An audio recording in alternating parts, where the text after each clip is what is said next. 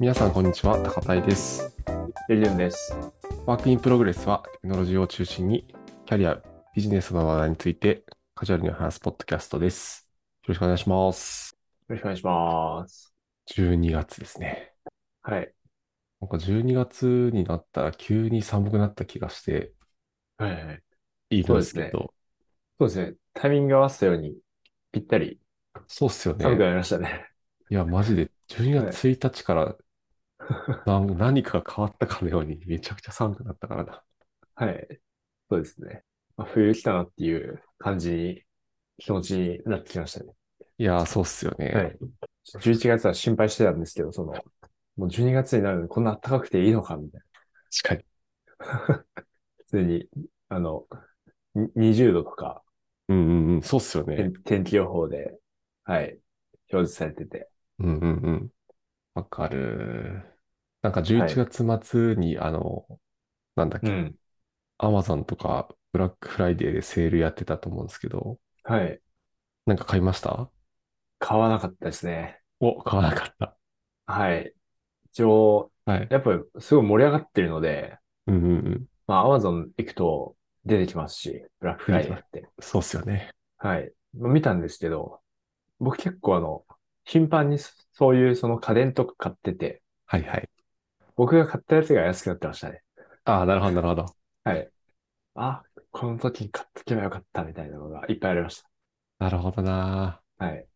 何か、高橋さん買いました僕あの、初めて、はい。なんか足元のパネル、パネルヒーターっていうのかなおー、はい。なんかあるじゃないですか、こう、置いてあり、ますね。足元にこうあ、あった立かているタイプですかああ、そうです、立てるタイプの。ああ、なるほど、なるほど。うん。あれを買ったんですよ。はい。もうこれめちゃくちゃあったかいなと思って。あ、なるほど。うん。いいですね。なんで今まで買ってなかったんだろう、これ、ぐらいな感じです。はい。確かに。図鑑即熱って言いますからね。足元温めて。 うんうん。はい。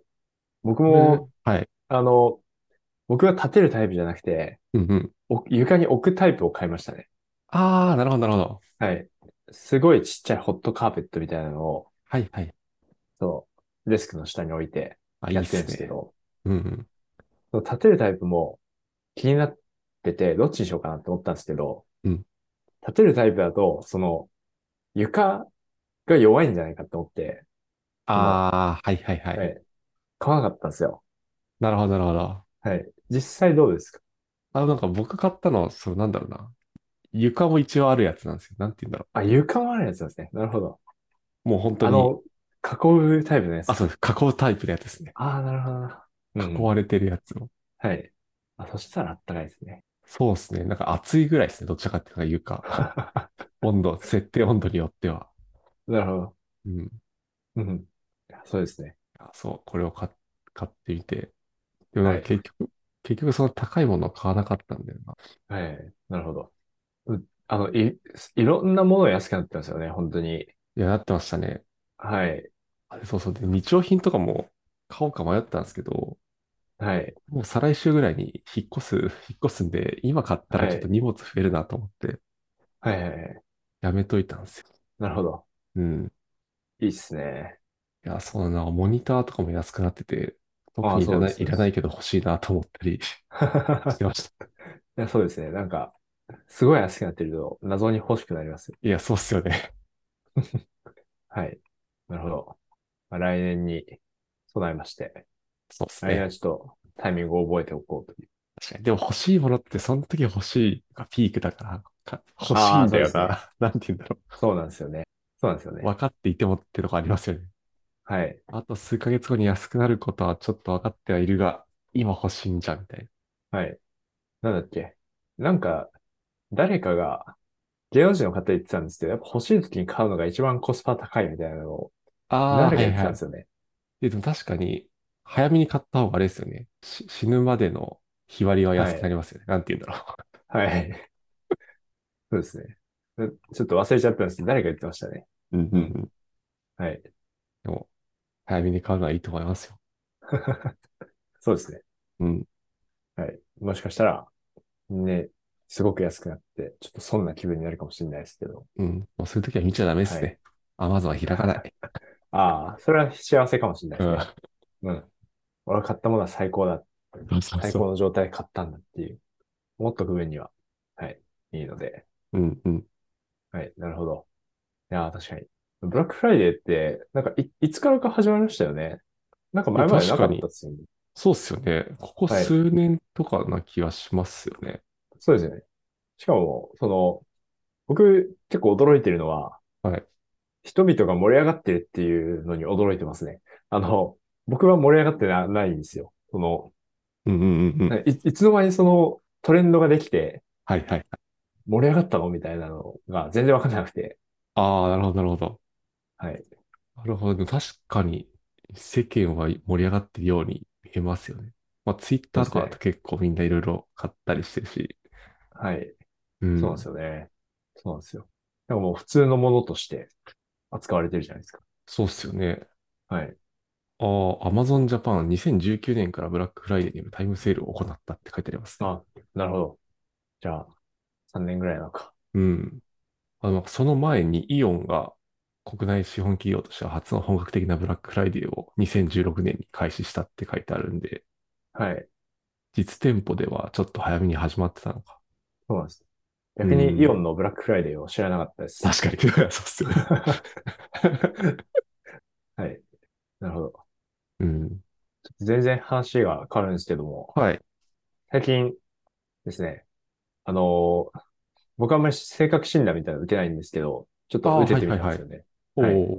なんかたまにあの、ツイッターとかで、例えば、なんだ、あの、RPG の、その、ジョブに、うんこう、あれですね、あなたは賢者タイプですとか、あなたは勇者タイプですとか、なんか、うんうん、そういう診断とかあるじゃないですか。ありますね。はい。そういうのとかあんま受けなかったんですけど、ちょっと昨日、ちょっと思い立って受けてみたんですよ。はいはい。それが16パーソナリティーズっていうやつで、ああ、はいはい。なんか、これはちょっと前に流行ったりしましたかね。しましたよね。あ、ちょっと前に流行ったりしたんですね。あ、わかんないです。なんか、うち、社内でこういうの定期的にちょっとは流行る時期があるんですよ。あ、そうなんですか。なるほそうど。そうはそう。い。誰かがやって、私もやってみようみたいな時期が来るんで。はい、なるほど。うん。そうですね。でこれ、16パーソナリティ結構面白かったですね。これはおもろいですね。はい。まあ、その普通の心心理テストというか、性格診断と同じように、その質問に答えていくんですけど、うんうんうん。最終的に、あなたはこういう気質がありますみたいなうんうん。のが出てきまして。で僕はディフェンダーってやつだったんですけど、おお、ディフェンダー。ははい。はい、ディフェンダーっていうのがいはいはい。なってたんですね。どういうタイプなんですかディフェンデダィー。フェンダーなんか難しいんですよね。なんか、なんかディフェン、つったんですよね。ディフェンダー、僕がやったことあるのと違うかな。僕がやったことあるの今貼ったはい。これなんですけど。なるほど。あ、でも60パーソナリティですね。あ、僕もこれですね。あ、これですか。はなるい。ほどなるほど。はい。何でしたか高林さんは、タイプは。僕、領事館です。領事館。はい。英語にすると、英語にするとこれ何なんだろうな。あ、そうか。じゃあ日本語だと僕は、あの、擁護者ってやつでしたね。ああ、はいはいはい、擁護者。これか。はい。あ、なんか一覧あるんですか一覧なんかあった気がするな、これ。なるほど。そうですね。擁護者で愛は分け与えることのみで、他者に愛を与えることでのみ、より多くの愛を得られる。かっこいいな。はい。ああ、でも守る系なんですね。守る系なんですかね。うん。はい。あすごいでもうんうん結構共感する部分あるなっていうのを思ったり、ああ、そうなんですね。はい。どの辺が共感ポイントですか、これ。共感ポイント、共感ポイント。その1、その1。 はい。 共感ポイントちょっと恥ずかしいですね。あ、そっか、恥ずかしい。まあ確かにそうっすよね。はいなんか自分で言ってるみたいだから。はい。まあまあ、こういうのもあんまり打てないんですけど、うんうんうん。はい。ちょっと迷いが生じた時にはいいんじゃないかっていうのを思いましたね。まあ、確かに、ちょっと客観的に自分を見れるというか。そうですね。はい。うんそうですね。あとぜひやっぱチームとかでやると、すごいあー確かにいいんじゃないかって思いましたね。はい。確かに。なんかこれ系いくつかありますよね。あると思いますね。うん。なんかあの動物のやつとかもあった気がすああ、そうですね。僕なんか3つぐらい、ちょうどは4ヶ月ぐらい前にやったんですけど、やっぱほぼどのテストでも同じような特性が出てきまはい。すね。ああ、そうなんですか。うん、だから面白いなと思って。あながち、ま、間違ってなさそうだなっていうのはなんか思いましたね。うんうんうん。高林さん、なん、なんて言いましたっけさっき。僕、領事館です。領事館か。領事館は、互いに勇気づけ、高め合い、励まし合おう。前向きなエネルギーは一人に広まると、皆がそれを感じるものだ。なるほど。どれだろう。コマンダーかなコマンダーじゃないかな。英は語い。にすると、アドボケイトですか。まあ、なんだ、なるほど。あ、今ちょ、ちょうどあの、一覧見つけて見てました。はい。あの、コンサルって書いてある。コンあサあ、ルコなンのサか。ルか。あ、この人か。なるほど。extraordinary, caring, social and popular people, always eager to help. うん。なるほどです。はなんかい。領事館が一番多いって書いてありますね。12%ぐらいの人が領事館って書いてあるから、あ、そうなんです か。うん、量産型なのかもしれない。いや、そんなことないんじゃないです か。12%って、12%って、はい。そんな多くないですよ。 もう確かに。でもこれ何種類あ、でも16だから。はい。16種そっ類か。あるみたいですね。うん。はい。あとは、こうの、ん。こういう、そのパーソナリティの人は、こういうキャリアパスが合ってるよとか、あ、はいはいはい。はい。ちょっと占いっぽいことも解説されてて、ああ、確かに。はい。それはもしかしたら、助けになるかもしれないですね。こうい確うかに強み確がかあっに。て、はい。そうっすよね。じゃあ、八木さんはちょっと何かに迷ってたってことですか僕は、なんでしょうね。ちょっと迷ってましたね。ああ、なるほど、なるほど。はい。何かに迷ってましたね。これをやって、ちょっとその悩みははい。解消されました。 解消されないですね。 はい。そんな簡単なものではないですね。そうですね。そうですね。そう思います。うん。はい。はい。はい。まあちょっとそういう心理テストの話とかもしてましたが、はい。はい。本題メの方インとにい、行きますか。いきますはか。い。はい。いきますと、今日はですね、Airbnb のテックブログの話をしていければなと思います。はい。はい。で、タイトルが Building Airbnb Categories with ML and Human in the Loop ってなってるんですよね。うんうんはい。はい。で、こちらが、えっと、11月の22日に投稿されたブログでして、今年の、なので、まあ、すごく最近、うんうんうんはい、投稿されたものですね。で、著者の人は、えっと、Airbnb の LinkedIn とか調べてみたら、プリンシパルマシンラーニングデータサイエンティストってなってたんですけども、うんはい。いろいろ入ってるなっていう感じ。うんで、えっと、まあでも、M、多分 ML エンジニアの方なのかなっていうのを思いますと。うんうんはい。はい。で、えっと、そうですね。で、まあ、Airbnb すごい、あの、5年くらい、こう5年とか Airbnb で働かれてる方で、うんうんうえっんと、有名な、その、検索改善の、えっと、いつだったかな ?2018 年とかかなうんうに、んえっと、その、エンベリング使って検索改善したよみたいなのを、あの、論文が出たことがあるかなと思うんですけど、うんうまあ、そんれとかも、その、関わってた方みたいですね。おーはなるい。ほど。もし、ご存知の方なんですけど、はい。で、で、実はですね、その、こんこのブログって、あの、以前、その、我々のポッドキャストでも、ネタとしては取り上げたことがあるものなんでうんうんうん。なんで、かカテゴリーの話した気もするな。あ、そうです、そうです。で、僕、あの、調べてみたら、97回だでしたね。おお、なるほそど。の、で、これが108回か、うんうんうぐん。らいなんで、だいたいまあ10回ぐらい前なんですけど、7月ぐらいの回で取り上げたもので、で、その時はその Airbnb の、その、たいまあ、アプリがその大幅にアップデートされたよっていうもので、うで、んそうのん。意図を、その、Airbnb の社員じゃない人が、まあ、こういう意図があるんじゃないかって、そう、すごい考察してたブログを、あの、取り上げてたと思うんですけど、うんうん。それの、今回は、まあ、公式解説版みたいな感じで、ちょっと。で、あとはその ML エンジニアの方が書いているので、あのー細部、中身のその細部のロジックとかも取り上げられていますということでうんすうね。んうん。はい。で、えっと、そうですね。大型アップデート、つまりはそのカテゴリーの導入っていうことなんですけど、えっと、どうやら、これは、あの、三部作らしくてですね。おーで、えっと、これがそのパート1ってなっているので、はい。まあ、残り2つあるみたいですと。うんうん。で、今回は、そのハイレベルオーバービューってなってるんですけど、なので、まあ、ざっくりとした概要の説明。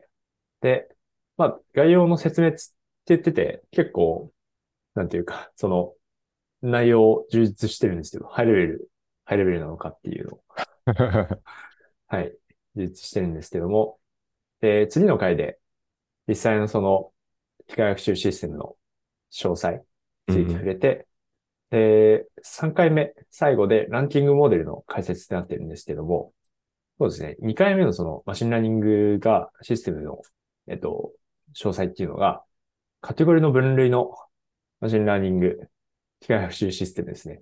はい。うんうんで、今回は、あの、リスニングに対して、まあ、カテゴリーを分類するっていうモデルうんうんうん。の、まあ、概要ですと。はい。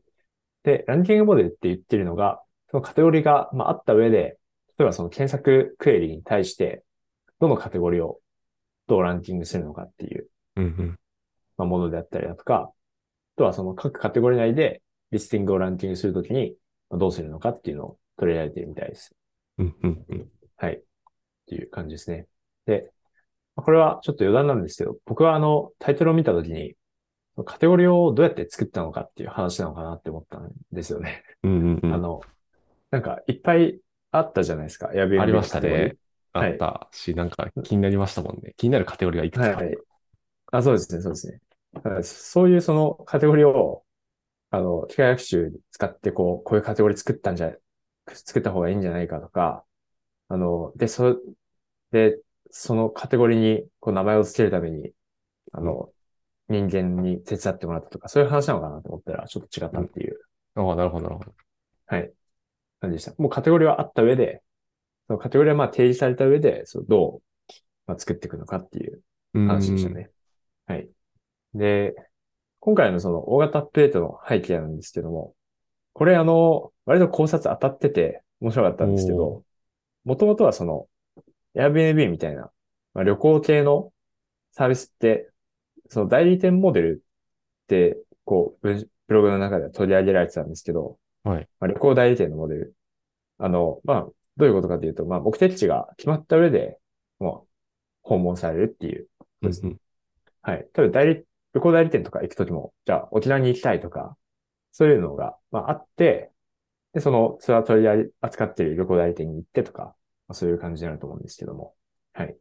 まあアプリも同様に、まあ、沖縄に行きたい、北海道に行きたい、えーイタリアに行きたい、ラスベガスに行きたいとか、そういう目的地が決まった上で、じゃあ宿をどこにするかっていうまあことで、その訪問されるっていうのが、まあその一般的なデザインうだったんうんし、まあユーザーの期待値もあったっていう、まあものがあったと。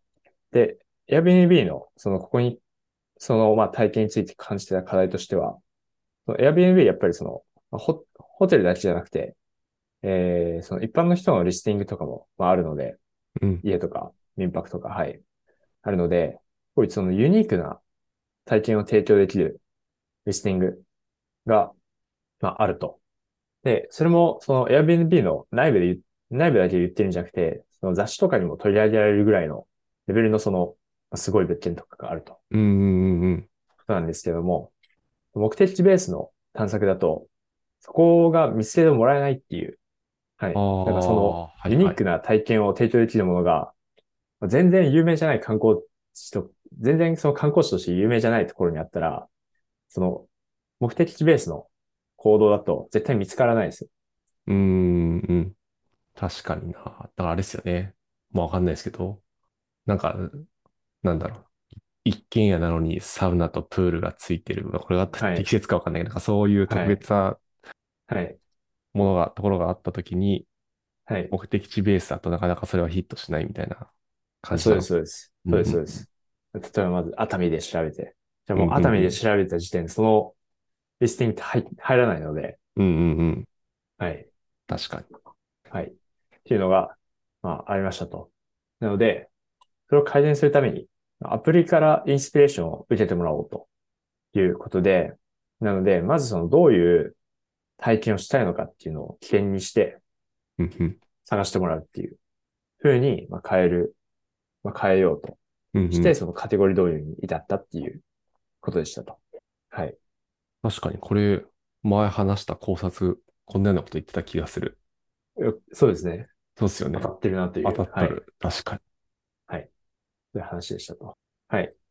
で、ではそのカテゴリーってどういうものがあるかというと、えーっと、今なんとその56個カテゴリーがあるらしいんですね。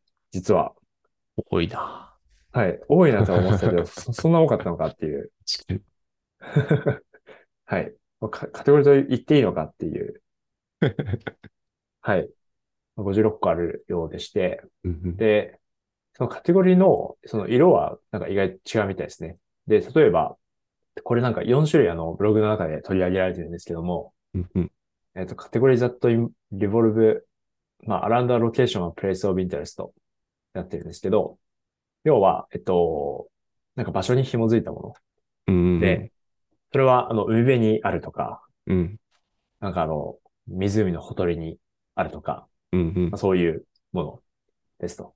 で、もう一つが、あの、アクティビティベースのもので、うんうんえっとスキーができるとか、サーフィンできるとか、ゴルフできるとか、そういうやつです。うんはい。で、次があの、ホームタイプってなってるんですけど、これはですね、えーっと、えー、なんか見ていくと、その、お城とかあるんですよね。 実は。ほうほうほうキャッスルって、キャッスルってあるんですよね。キャッスルカテゴリー。はい。とか、ドームとかもあるんですけあードーど、ムとそうかあいりう、ますその、家の、こういう家に泊まりたいみたいな、そういうタイプうんうんうんがありますと。はい。で、で、最後が、アラウンドホームアメニティっていうので、これがその、さっき高パイさんがおっしゃってた、プールがあるとか、うん。うんうん。サウナがあるとか、そういうやつです。はい。まあ、こういう、その、いくつかの、まあ、特徴があるものが、まあ56個あると。はい。で、これ、ちょっと余談なんですけど、その、お城、お城なんてカテゴリーあるのかって思って、はいはい。アプリ見てみたんですけど、結構あるんですよね。で、あの、最近あの、子供が、スパイファミリーっていうアニメにはハいはマいってまして、うんうん。わか面ります白いかっスすパよイファね。ミリー。あわかります、わか面りま白いですよね。はい面白いですよね。はい。ありまして。で、その、スパイファミリーの、割と序盤くらいに、お城借りる話があるんですよ。ありますね。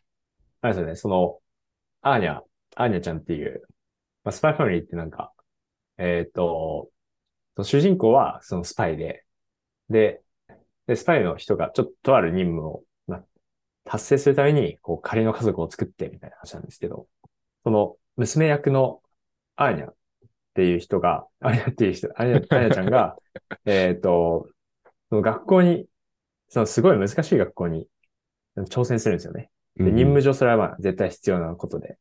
で、その学校にまあ苦労の末こう合格するんですけど、そのご褒美として、まあ城を借りるっていう話があるんですよ。うんうんうん。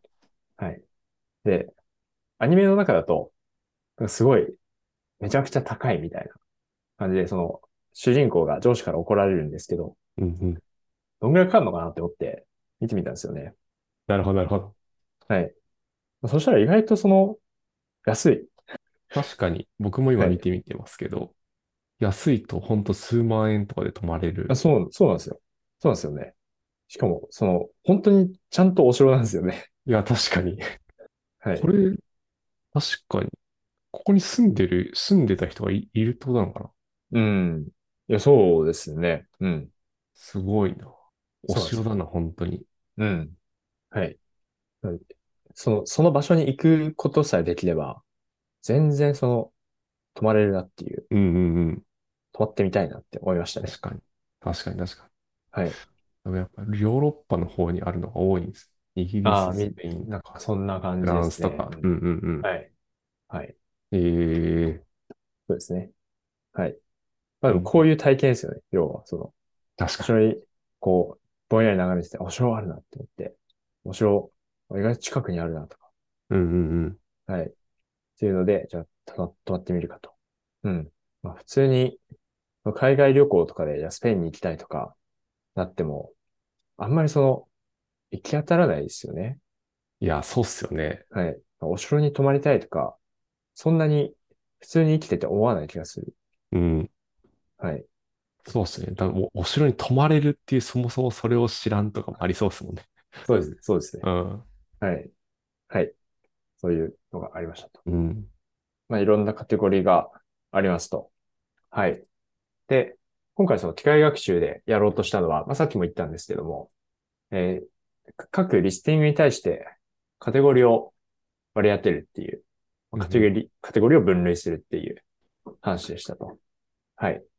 で、まあ、何もないところから全部手動でつけていくっていうのは、まあ、もちろんその非現実的うん。なんですよね。はい。まあ、その新しいリスティングがあるたびに手つけなきゃいけないのかっていうまあこととか、まあ今もその数千、ど、どんぐらいあるんだろう、数千とかってブログ中にはなってた気がするんですけど、うん。そんぐらいあるので、まあ各リスティングに対してこの56個のカテゴリーで、あの、まあ、カテゴリーもそのリスティングに対して1対1じゃなくて、その1対多なので、すごい難しいですと。うんうんそれでは、ちょっとできないですと。はい。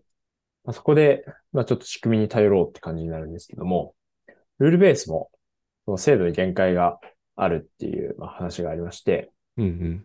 はい。で、まあ、そうするともっと複雑なルール、ル、まあ、ルール、複雑な、なんていうの、その、まあ、ロジ、まあ、ルールでいいか。ルールを、その、取り扱えるマシンラーニングで使おうってなるんですけど、まあ、例えば今ってその、こういうカテゴリーを割り当てたいっていうラベルはあるんですけど、その正解データがない状況なんですよね。はい。で、そこでまあ、やはりその、じゃあまず正解データを作ろうということで、あの、ヒューマンインザループの話が出てきますと。うんうん。っていう感じです。はい。で、そうですね。で、仕組みの全体像なんですけど、これはあの、まあ、ポッドキャストだとちょっと難しいんですけど、あの、ブログの一番最後に、えー、フィギュアう9、んフィうん。ギュア9っていうのがありまして、そこであの全体像が解説されてます。はい。本当だ。 putting it all together っていう項目のとこなんですけど、うんうんうん。はいまあ、そこをちょっとリスナーの方とかも見ていただくと、えー、なんか中央ぐらいの位置にそのヒューマンレビューっていうのがあると思うんですね。うん。はい。まあ、そこが、その、はい。そこが、あの、ヒューマンインザループの、とりあえっ、と、まあ、なんだ、その、人の、まあ、手が入ってるところになりますという感じですね。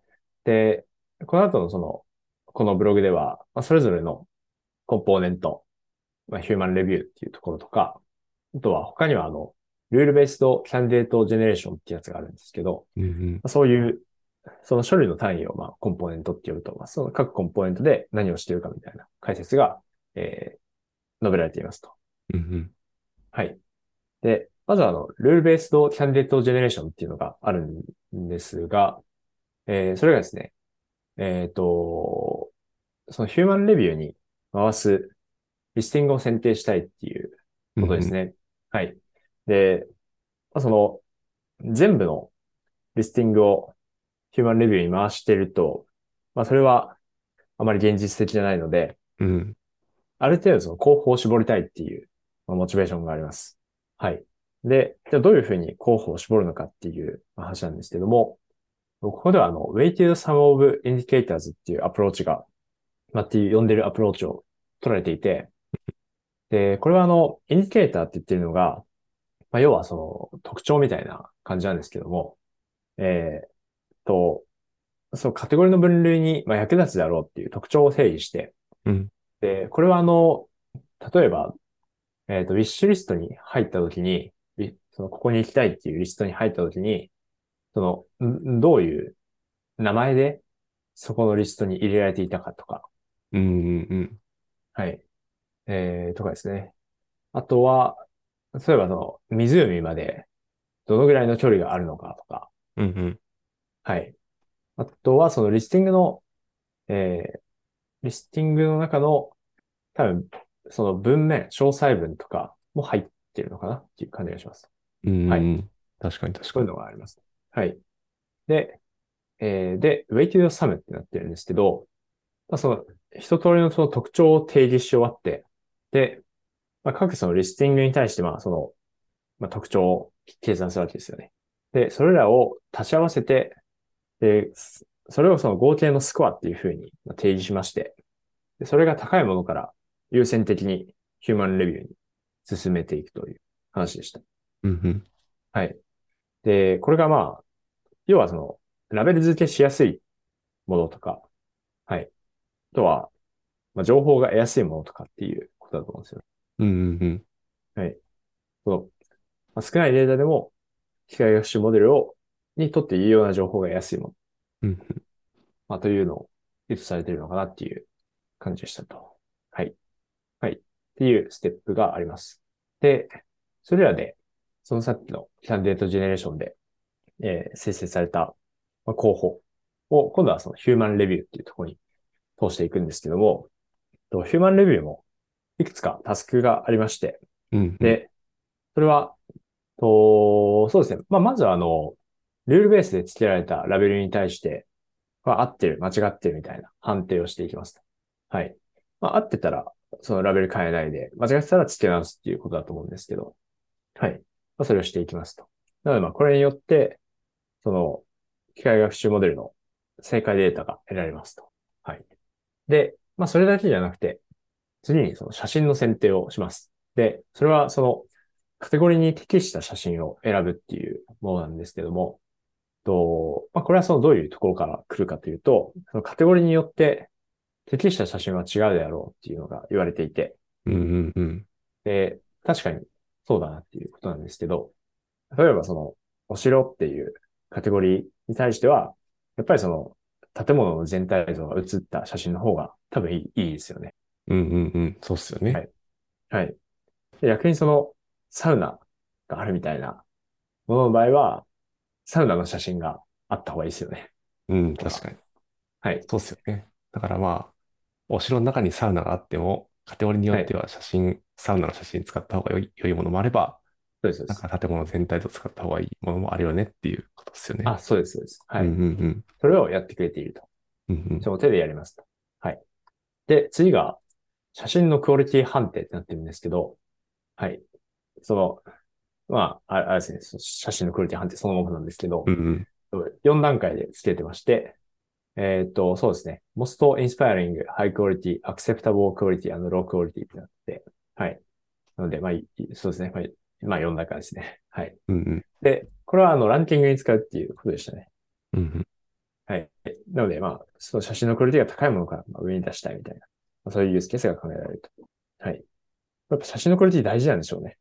予約があ発生するかどうかに。うんうんうん。うん。はい。で、次が、あの、えー、次は最後なんですけど、えー POIs の追加ってなってて、POI が Places of Interest ってなってて、えーまあなので、ここに興味があるであろうっていう場所ですね。はい。まあ、どういうことかというと、えー例えば、あの、んなんだろう、うまいのが、川中湖とかかな。湖だったら、川中湖とか。その川中湖の近く、近くにある、川中湖って有有名なんですかね。まあそこそこ有名なんじゃないですかね。ですはい。。あ、でも、じゃあ、まあ、富士山とかでいいか。うんうん。はい。でも富士山が見える、あの、富士山が結構近くに見える、まあ、夜道だったら富士山を追加するとか、そういううんうやんつです。なので、その、まあ、富士山っていうふうな、あの、検索クエリに対して、そのリスティングを紐付けられるような情報を多分、あの、付与してるっていうことだと思うんですね。うんうん。まあ、それもやりますと。っていう、えっ、と、4つのタスクをやってもらいます。はい。で、えっ、と、あとは、その、キャンディデートエクスパンションっていう仕組みも、ここで導入されてて、うんうん。で、特にそのデータが足りてない、まあ、カテゴリーの、えー、リスティングとかに対して、あのーまあ、写真、写真とかで、写真、写真とかなのかなえっと、そのまあ、別のところにそのリスティングエンベディングスを持ってるらしいんですけど、リスティングの埋め込みを持ってるらしいんですけど、それを用いてその、類似のリスティングを持ってきまして、で、それに対してもそのラベル付けをしてもらうっていうことですうね。んうんなので、はい。まあ、データが十分じゃないカテゴリーの、その、学習データをちょっと増やすようなこともやっているという話でした。はい。はい。まあ、ここがなんか大体、その中心的なところですかね。うん。うんうんうん。はい。で、次にその、機械学習モデルを実際に作っていきましょうっていうことなんですけども、えー、どういうモデルを使ったのかっていうまあところとかは、多分あの、次の放送とかで取り上げられると思うんですけど、うんと、そうですね。こんなモデルができましたよっていうのが、あのブログの中で取り上げられていまして、で、なんかカテゴリーごとにその分類モデルを作ってるみたいですね。01の。はい。うんうんうん。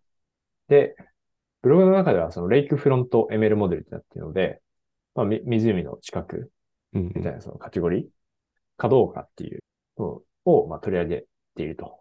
で、なんかフィーチャーインポータンスのグラフが出てるんですけど、まあこれ結構面白くて、うん一番重要なのが distance to POI ってなってるので、湖までの距離なんですよね。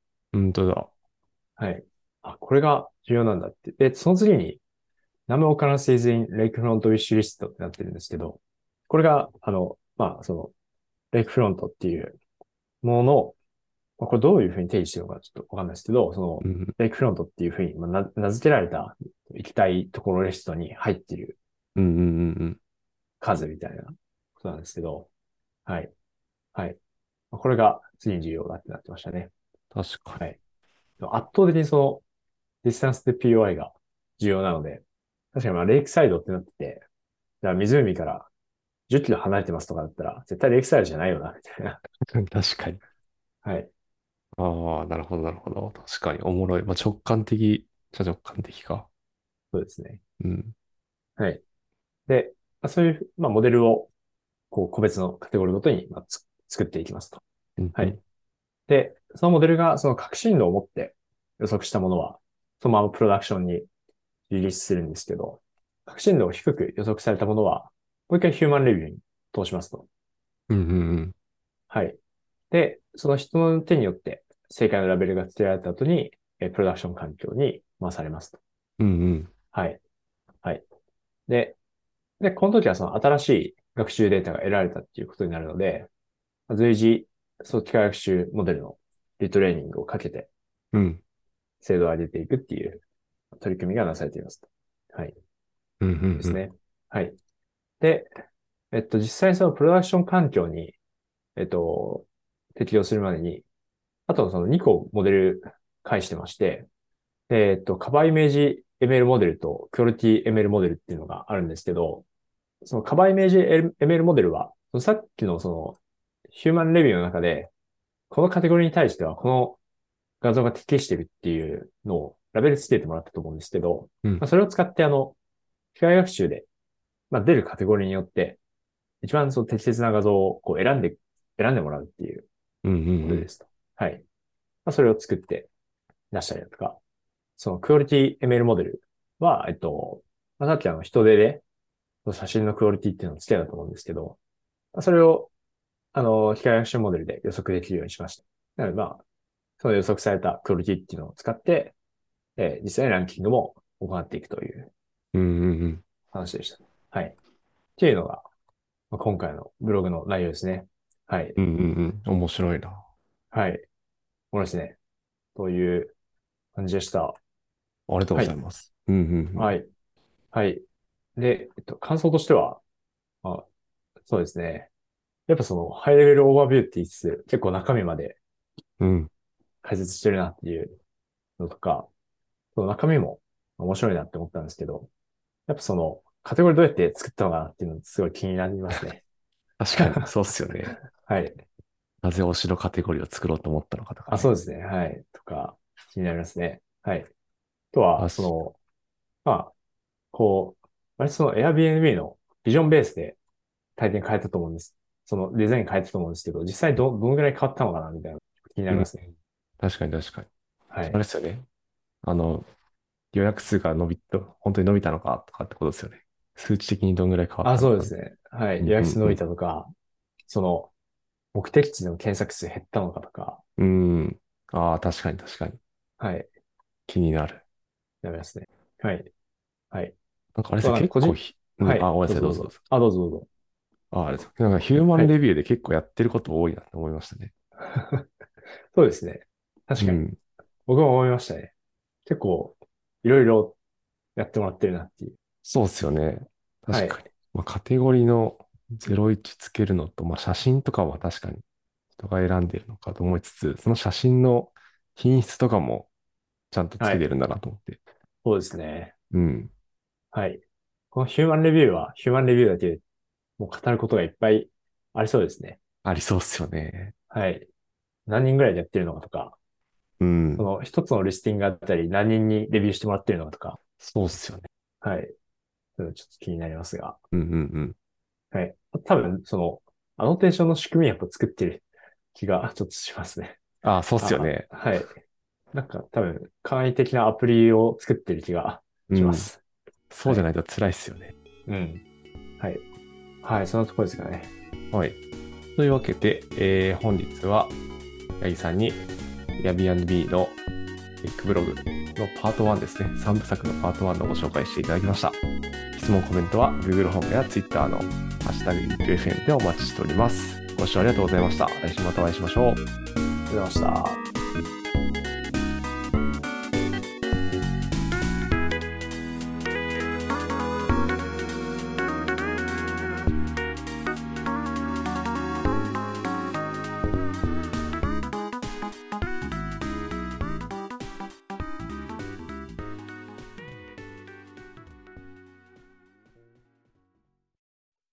And now, a short commercial break.